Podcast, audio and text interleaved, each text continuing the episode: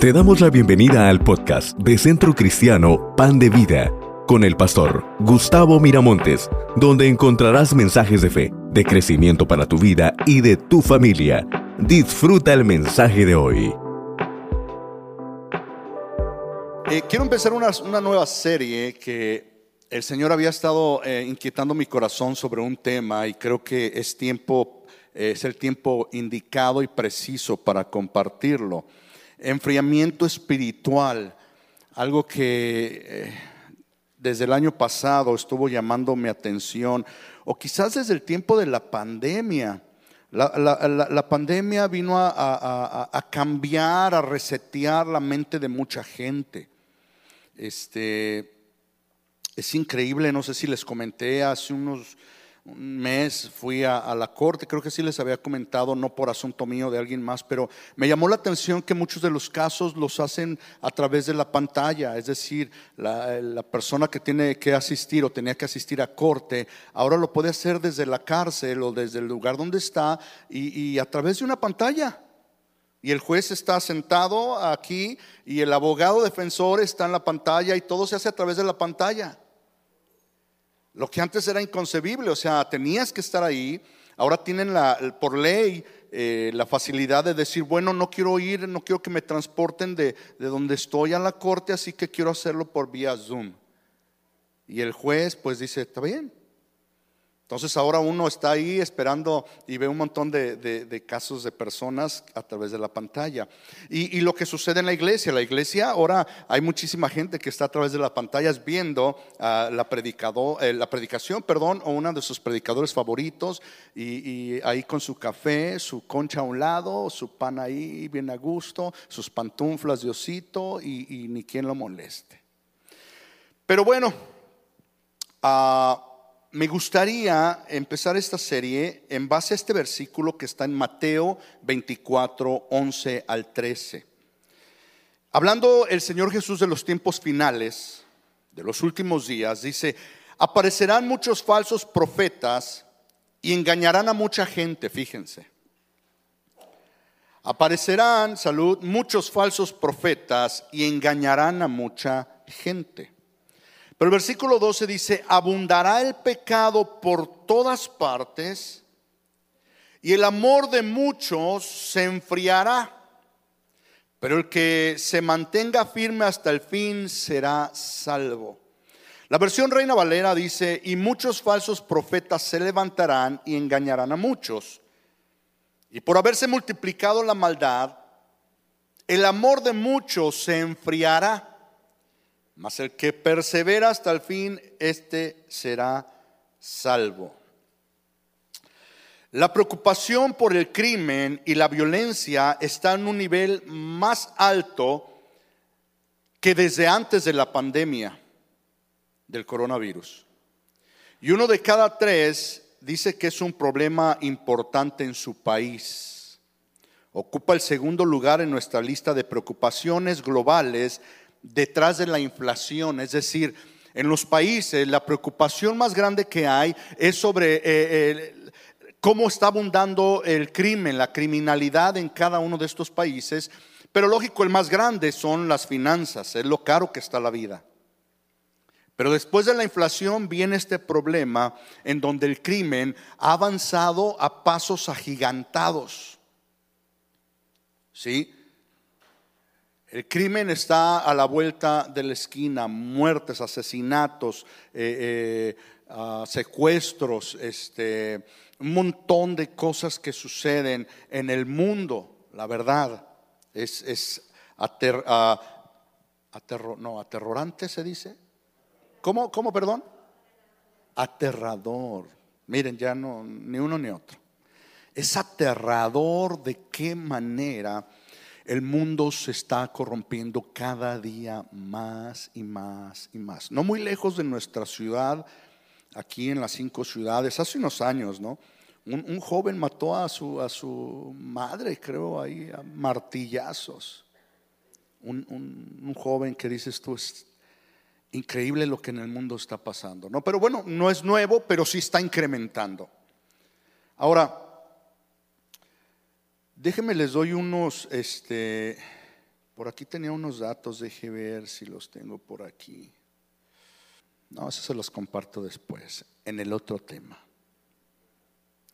Quiero que eh, vaya conmigo a Romanos 1, 26 al 32, solo para poner, hoy quiero solamente poner la, plataforma de lo que va a ser esta serie en, los, en, las semanas que siguen, ¿sí?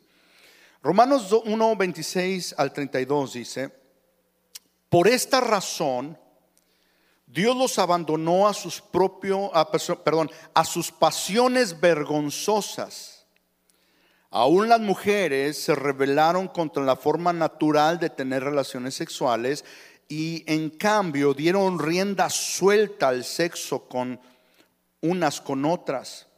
Los hombres, por su parte, en lugar de tener relaciones sexuales normales con la mujer, ardieron en pasión unos con otros. Los hombres hicieron cosas vergonzosas con otros hombres.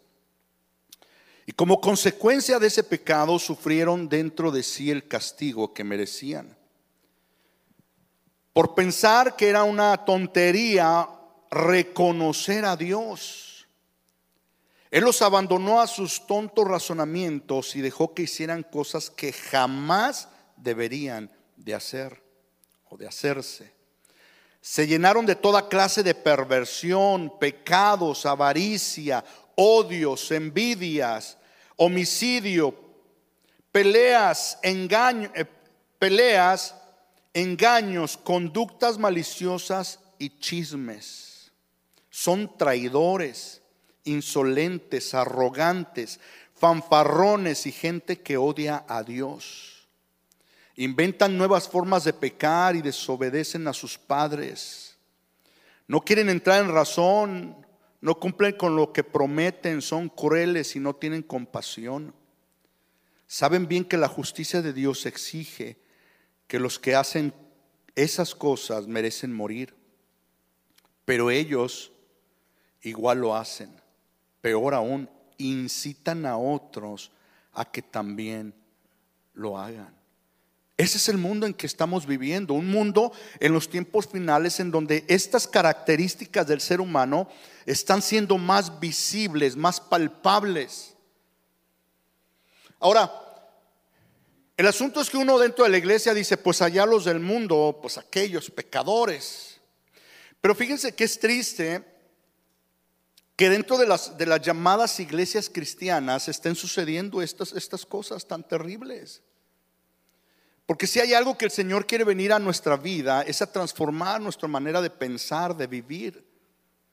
Es a sanar todas las heridas que nosotros tenemos en nuestra vida para que podamos avanzar y terminar la carrera de la vida de una manera diferente, con una familia que en medio de los conflictos salimos adelante. Porque no hay diferencia en los conflictos que atraviesan los que conocen de Dios y los que no conocen de Dios. Son los mismos problemas. Es problemas de carácter, problemas de celos, de envidia, problemas que, que, enfrentamos todos como seres humanos. Pero el Señor y su palabra deberían de hacer cambios en nuestra manera de vivir. No debería de haber estas cosas dentro de la iglesia de Jesucristo, no dentro de, de, estas paredes, sino dentro de cada uno de nosotros. Deberíamos de, ir avanzando en el Señor de tal manera que contrarrestamos las, las ideas del mundo y las ideas de Satanás. Porque la Biblia dice que estamos, pero no somos. Estamos en este mundo igual que todos, pero no somos de este mundo y es algo que debemos de tener en nuestra mente.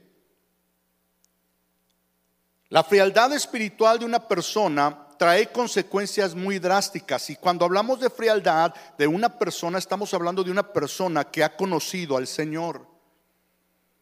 Y que a causa de la maldad son influenciados, atraídos, los cubre la maldad y se enfría aquel amor que un día profesaron o tuvieron. Juan 15, 18 al 19 dice, si el mundo los odia, recuerden que a mí me odió primero. Si pertenecieran al mundo, el mundo los amaría como uno de los suyos. Pero ustedes ya no forman parte de este mundo. Yo los elegí para que salieran del mundo. Por eso el mundo los odia. La única mentalidad que contrarresta las ideas y las formas del mundo son las, las, formas de Dios y de la palabra. Lo estuve predicando todo el mes pasado, ¿sí? El mundo solo ofrece cómo nosotros satisfacemos nuestra carne. El mundo está lleno de, de, de ese manjar de cosas que a la carne le gusta. Y ponía ejemplo de los jóvenes ahora que hay una pelea en una escuela y en lugar de que alguien se compadezca y pare la pelea diga, hey, paren, no peleen, ¿qué están haciendo? Eso, ya no se va a ver. Hay que sacar el celular porque va a estar buena la pelea y hay que grabarlo para después subirlo a las redes. Ya no hay un sentimiento de, de tristeza, de dolor. Y entre más feo le pegue el uno al otro, eh, ese es el más campeón, ese es el que merece más, más este, atención y más fama. Por mencionar alguna de las cosas. Pero hablábamos de la comida. Nunca vas a ver una realidad de un anuncio de comida que te enseñen de qué está hecho, cuántos químicos tiene son expertos que hacen que la comida se vea suculenta. Aunque ni siquiera en realidad es una hamburguesa de carne con queso lo que te están metiendo. Es una ilusión, pero es un anuncio que ellos fabrican, es algo que han fabricado. La nieve se ve que se está derritiendo, pero no es nieve. O sea, estas personas que hacen estos anuncios cautivan el ojo de tal manera que tú puedes estar viendo las noticias, viendo el partido de fútbol y, de repente no hay nada de comer ahí en tu casa, pero es como cuando vas al cine. ¿Alguien ha ido al cine aquí? No, pastor, nosotros somos cristianos, no vamos al cine. Cuando vas al cine, antes de que empiece la película, ¿qué te sacan ahí en la enfrente de la pantalla? Las palomitas ah, brincando así, plic, plic, plic, y cayendo en el bote. Y luego le chorrean a la mantequilla. Y de repente la soda. Coca-Cola, ¡pum! Con hielo le caen al bote. ¿Qué hacemos por lo regular nosotros? Vale, eh, mi esposa, mi amor, unas grandes, no, de las que se rellenan al final, que no paras, dale. Y la soda también.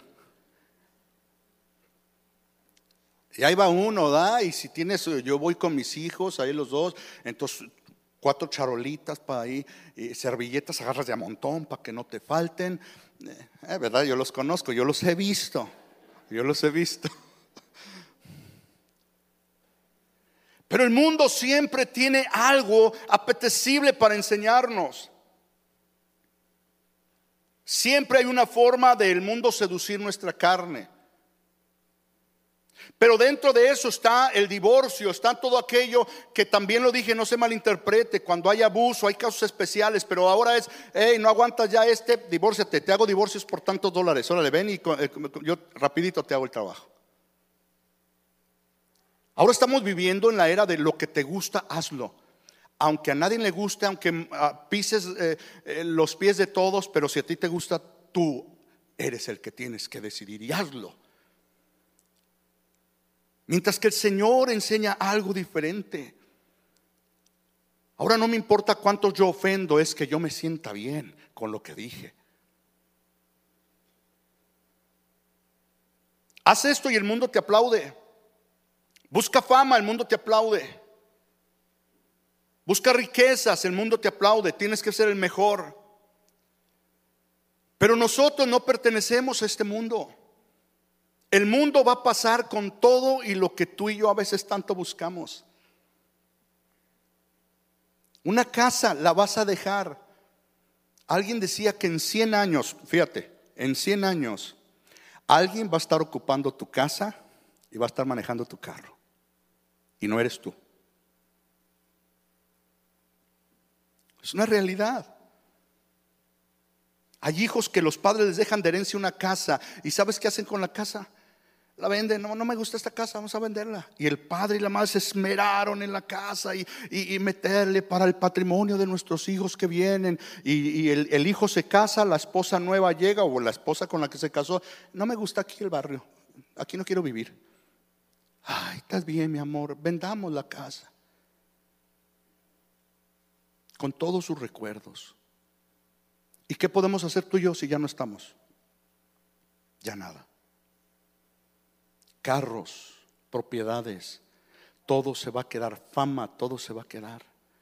Porque al final nosotros no pertenecemos a este mundo.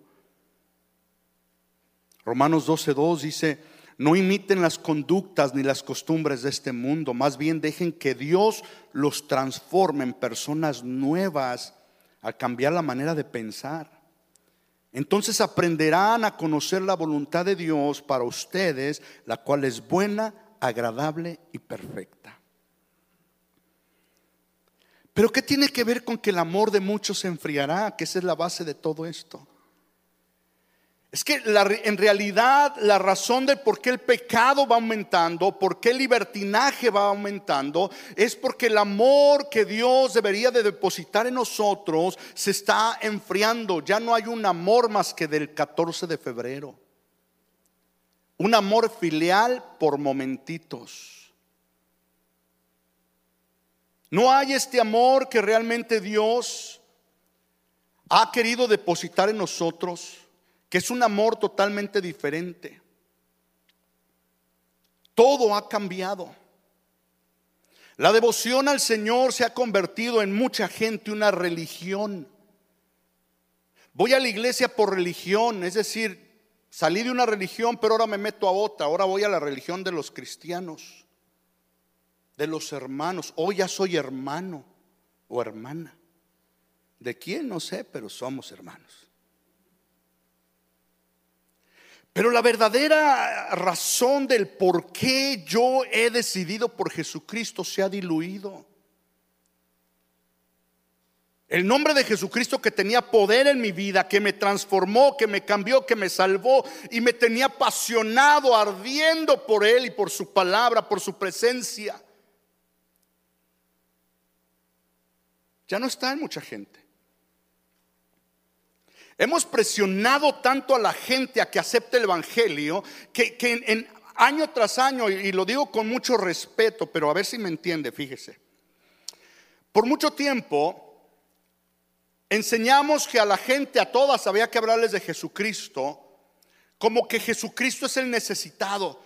Oiga, no quiere aceptar a Cristo en su corazón. Pues ahorita no, pues es que estoy ocupado. Ándele, mire, venga. Es que Cristo, ay, Cristo, casi le decíamos, Cristo lo ocupa.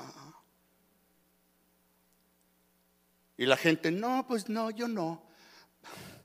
Por favor, mire, ah, solo, solo haga esta oración. A ver cuál. Solo diga, Señor Jesús, y está la gente, Señor Jesús, viendo su reloj. Te entrego mi, corazón. Abro las puertas de mi, abro las puertas de mi corazón. Perdona mis pecados, perdona mis pecados. Y, eh, acababa la oración y uno bien contento. ¡Ay, un alma para Cristo!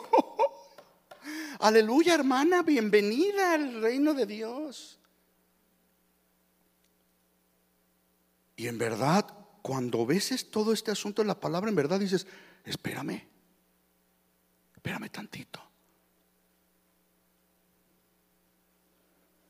No, Cristo no te necesita para nada. Tú quieres Cristo. No, no quiero Cristo. Esa es tu decisión.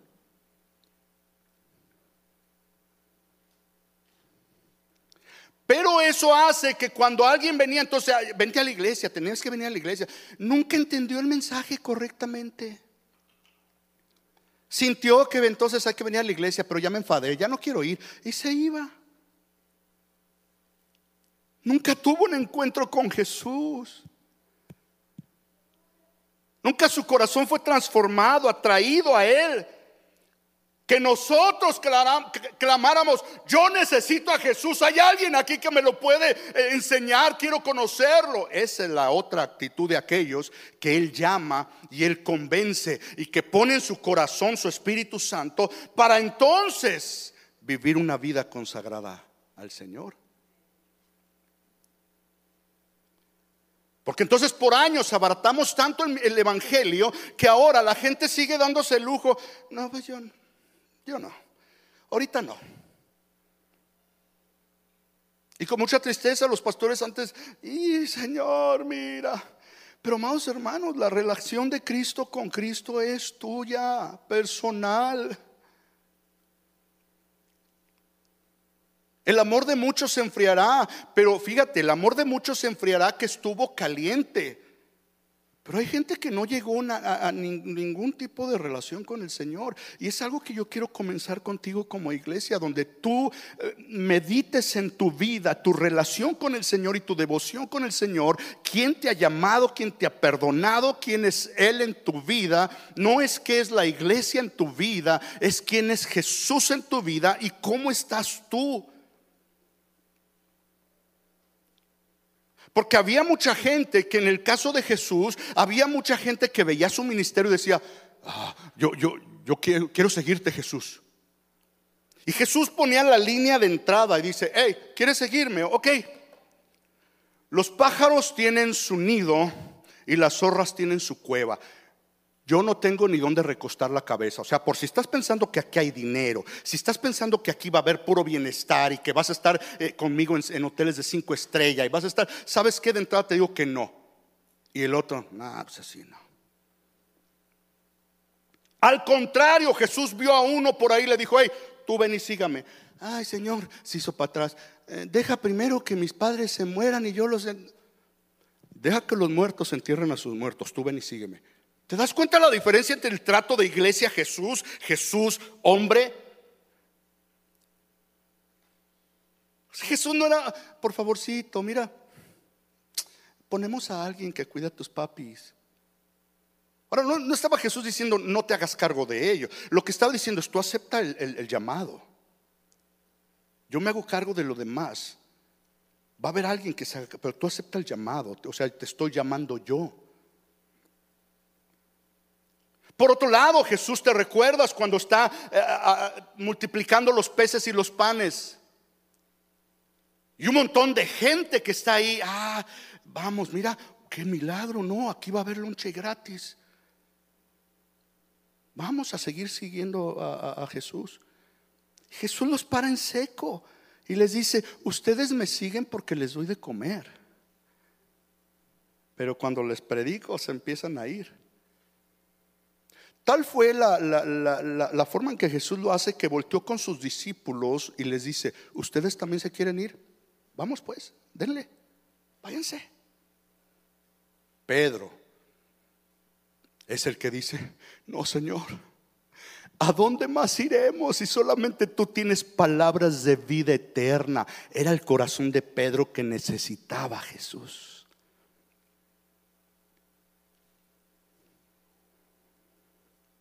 Y ese es el asunto. No, gracias, ahorita no. No, gracias. Iglesia, vamos a servir al Señor, no, gracias. Iglesia, vamos a adorar al Señor, no, gracias. Iglesia, vamos a compartir, no, gracias. Hay una iglesia que está en la actitud de esto de no, gracias, ahorita no. No tengo tiempo, no quiero, tengo otras prioridades y está bien. La verdad yo los felicito a ustedes. Para los que no sabían, antes yo era un pastor bien metiche. Donde, por ejemplo, no venía alguien y, este, no es que no me preocupe ahora, no es que no me preocupe, sí me preocupa, y más cuando es ya más tiempo, siempre queremos ver qué sucedió, pero, pero era más por ese sentido, de que, porque no vino. Oh, es que se fue allá a, Los Ángeles, se fue allá. ¿Pero por qué? Y gracias a Dios tengo ya unos añitos que el Señor me hizo entender. ¿Y tú quién eres? O sea, Gustavo, ¿tú qué? Tú eres el pastor, yo te puse a la obra. Pero la relación y mi asunto con ellos es, y yo dije, de veras, me ando así, me ando, el hígado se me anda acabando.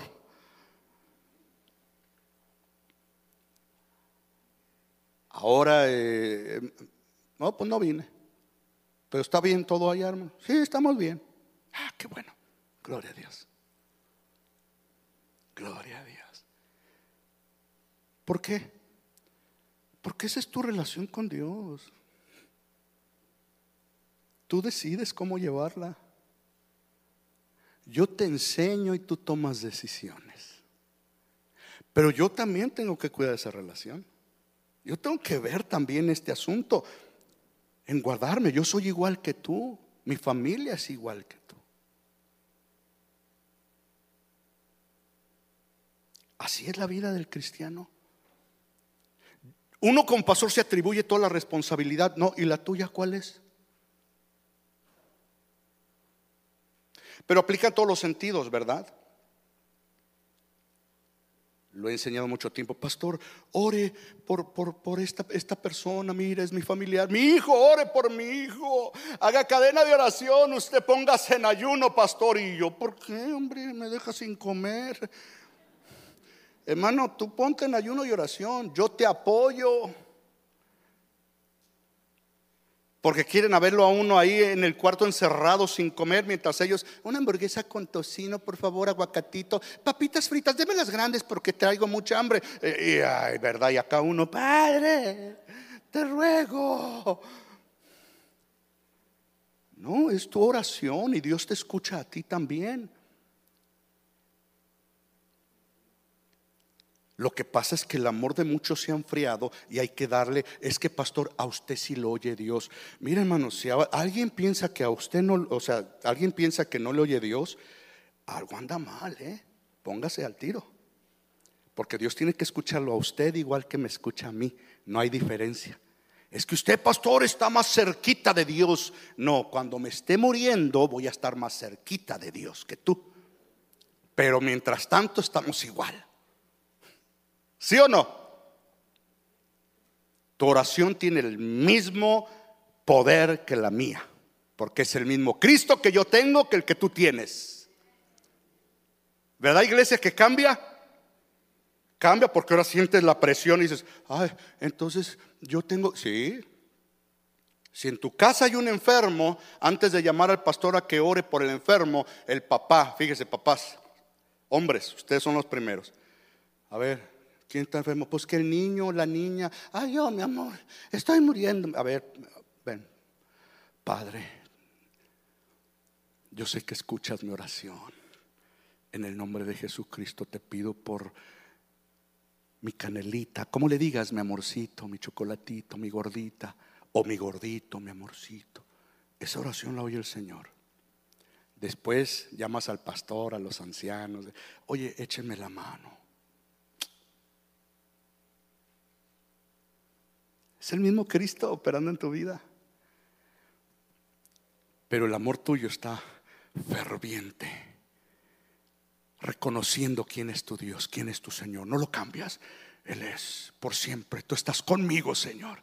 Eso es.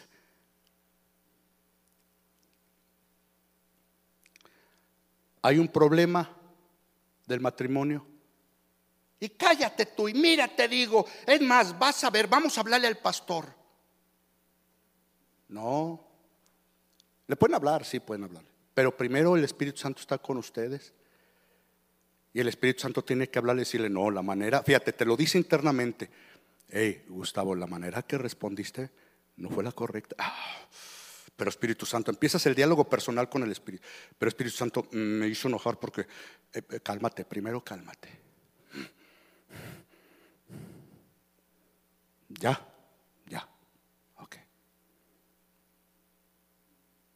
¿Te ofendió ella? Sí me ofendió. ¿Y qué dice mi palabra? Pues que la perdone. Vale pues. ¿Eh? Esa es mi relación. Y ahí está uno. Pues sí, pero ella me ofendió bien duro y tú no sabes con lo que se siente. Sí, sí, yo vi. El Espíritu dice, yo vi. Te digo cachetón y eso te dolió. Pero ¿qué tienes que hacer? Perdonarla. Ahora, si tú lo ofendiste, ¿qué tienes que hacer? Pedirle perdón.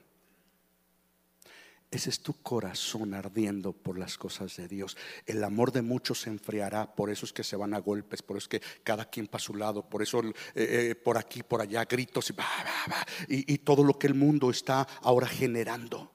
Pecado tras pecado, tras pecado, tras pecado, dentro de los hijos de Dios. Porque el mundo ya eso es lo, lo normal, el mundo así lo vive. El mundo tiene una idea, hay una, un matrimonio y los hombres que, dicen en el mundo, ah, viejas hay de montón, hombre, deja esa, agárrate otra, puedes agarrarte otra rápido, ¿qué andas sufriendo por esa vieja? Eso es lo que dice el mundo. Pero el Señor no. El amor de muchos se ha enfriado, porque ahora se dejan impactar, arrollar por todos estos pensamientos. Y las consecuencias vamos a ver eventualmente en hoy que son drásticas, drásticas. Hebreos 10:25. Y no dejemos de congregarnos como hacen algunos, sino animémonos unos a otros, sobre todo ahora que el día de su regreso se acerca. Animémonos. La razón de juntarnos es para animarnos. Es para juntarnos con personas que adoramos al mismo Señor y que podemos unirnos en todas las dificultades, pero en todas las alegrías que el Señor trae en nuestra vida. No dejes de congregarte. Es saludable para tu corazón. De verdad, ver a tus hermanos, animarte, por otro lado llorar de repente. Y, eh, nada que ver con, lo que hemos enseñado con respecto a ir a los lugares donde hay alguien que te invita, un familiar que no es cristiano y no, yo solo con los de la iglesia, no, ve y disfruta con aquellas personas, sé de testimonio, mantente eh, eh, en armonía con tu familia, aunque no crea lo mismo que tú. Pero venir a alimentarte del Señor te ayuda a mantener tu corazón ardiendo. Te ayuda a mantenerte eh, cantándole y diciendo a ti es la gloria, reconociendo que la vida le pertenece a Él y Él te la presta y te la da y le das gracias. Esto es lo que mantiene la congregación, venir juntos a reconocer quién es nuestro Dios y ver a otros que están pasando situaciones difíciles, pero que están levantando sus manos creyendo en lo que Él hace todo el tiempo.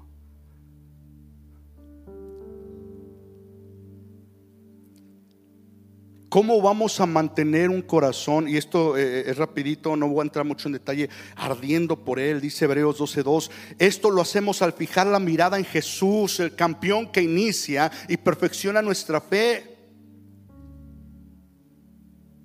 Poniendo la mirada en Jesús, no la pongas en la gente, no la pongas en mí, soy igual que tú. Mantén tu mirada en Jesús. Síguelo a Él. Tú y yo debemos de ser discípulos de Jesús, no discípulos del pastor, del apóstol, del profeta, de Jesús. A Él lo sigo. Él es el que me salvó. Él fue a la cruz del Calvario por mí. Él me amó como nadie me ha amado. Eso es lo importante. Ah, es que mira, este ni me saludó, que no me saludó, pero él sí me saludó y me acogió cuando yo más necesitaba. Él me levantó tal y como yo era, o a pesar de lo que era, Él me escogió. Solo manteniendo la mirada en Jesús voy a poder mantener en medio de un mundo tan corrupto mi corazón ardiendo, que esa pasión no se me escape. Cuando yo lo dejo de ver a Él, mi corazón comienza a enfriarse. Porque empiezo a ver todo lo demás. Y es necesario mantener un corazón lleno del Señor.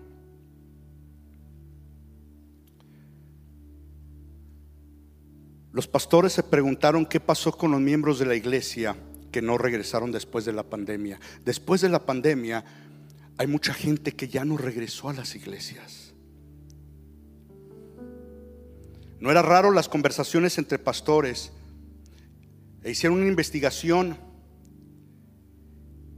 y, y esta investigación dice que un tercio o la mitad de una congregación de los miembros ya no regresaron. ¿Me aguanta si doy rápido algunas razones por las cuales la gente deja de ir a la iglesia? ¿Sí? ¿Me aguanta de voladita? Ahí le va. Una, dejan de ir a la iglesia por agotamiento. Este tipo de personas se eh, presentan en la iglesia, se emocionan y se apuntan a inscribirse a todas las actividades. Yo quiero servir aquí, aquí, aquí, aquí. Y, todo el tiempo la iglesia, todo el tiempo la iglesia. Y si llega un agotamiento, ya no. Hay gente que malinterpreta el servir a Dios y es estar todo el día y sirviendo en todo y los hijos ahí que aguanten, el esposo, la esposa que se aguanten. Yo voy a servir al Señor. No, debe de haber un balance. Otros por heridas que nosotros mismos causamos, de repente causamos heridas. Y no estaban maduros para resolver estas situaciones y ¿qué hacen? Ya me voy. Y van a otra iglesia y sucede lo mismo, y van a otra y sucede lo mismo, porque somos personas que Dios está trabajando con nosotros. Pero esa es una razón por la que la gente dejaría la iglesia. Por distracciones.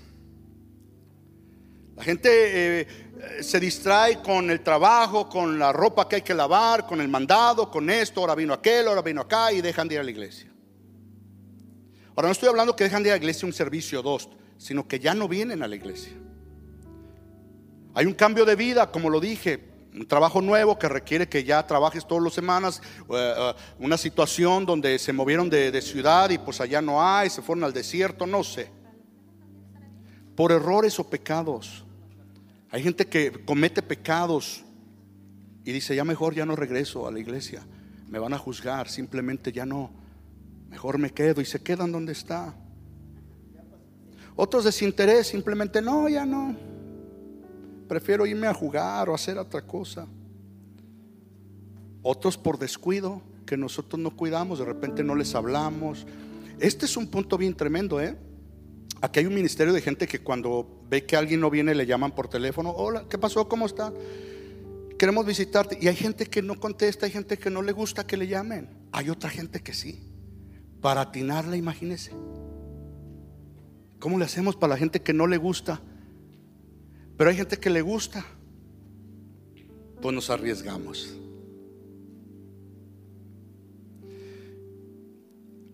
Y la gran mayoría dejan de ir a la iglesia por inmadurez. No crecieron en el Señor. Lo que dije yo al principio. No lograron ver el Evangelio como lo que es de verdad. Un Evangelio personal con Cristo. Lo vieron como un club, como una religión. Y nunca crecieron en el Señor. 1 Corintios 1:3. ¿Acaso Cristo está dividido en fracciones? ¿Fui yo Pablo crucificado por ustedes? ¿Fue alguno de ustedes bautizado en mi nombre? Por supuesto que no. Yo quiero terminar esta tarde diciéndole lo mismo. Yo no fui a la cruz por ustedes, ni ningún pastor, ni ninguna eminencia con tanta unción. Nadie se bautiza en el nombre de nadie más más que en el nombre de Jesucristo. Cuida tu corazón que no se enfríe. Calentarlo se convierte en un algo imposible porque tristemente entras en una tibieza. Y la tibieza, de, de modo que estabas tan ardiente, se enfría y se hace tibio. La Biblia dice, por tanto, lo vomitaré de mi boca. El Señor dio todo por nosotros. Los tiempos se están poniendo difíciles. Cuida tu vida espiritual, hermano, hermana. Jóvenes, cuiden su relación con Dios. Vienen muchos engañadores y a mucha gente van a engañar. Si fuere posible, a los escogidos. Estudia la palabra, mantente. Tú ora, tú mantente en esa comunión con Dios, por favor, te lo pido. Yo tengo que hacer lo mismo. Yo tengo que ver por mis hijos en el sentido de enseñarles, pero aún ellos saben que la relación de ellos no es por mí. Yo no puedo tener una relación por ellos. Son ellos. Mi esposa sabe, yo no puedo hacer nada por su relación con su Dios. Ella la tiene que cuidar. Y yo también. Cierra tus ojos, por favor. Cierra tus ojos, vamos a orar.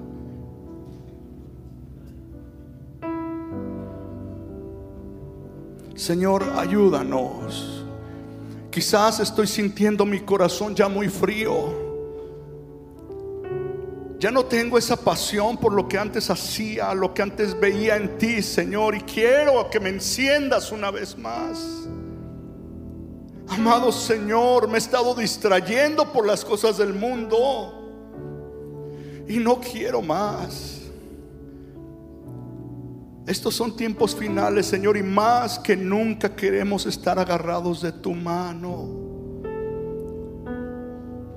Quebranta nuestro corazón para que podamos una vez más, Señor, palpitar por tu amor o con tu amor. Y poder ver como tú ves, sentir como tú sientes, hablar como tú hablas, hacer como tú haces. Devuélvenos el amor, el primer amor que teníamos el día que te conocimos, Señor. Y si aquí hay alguien que no te conoce, manifiéstate a Él, atráelo a tu presencia, llámalo, convicciónalo, Señor. Atráelo a ti. Amado Señor, estamos delante de ti reconociendo que estamos faltos de ti, te necesitamos más que ayer. Ayúdanos, Señor, ayúdanos. En el nombre de Jesucristo, ayúdanos. Y lávame, renuévame y restaurame, Señor, con tu poder. Purifícame y lávame, renuévame, restaurame, Señor te quiero. Vamos a hacerlo como una oración personal. Dile, purifícame. Purifícame y lávame, renuévame, restaurame, Señor, con tu poder, Purifícame,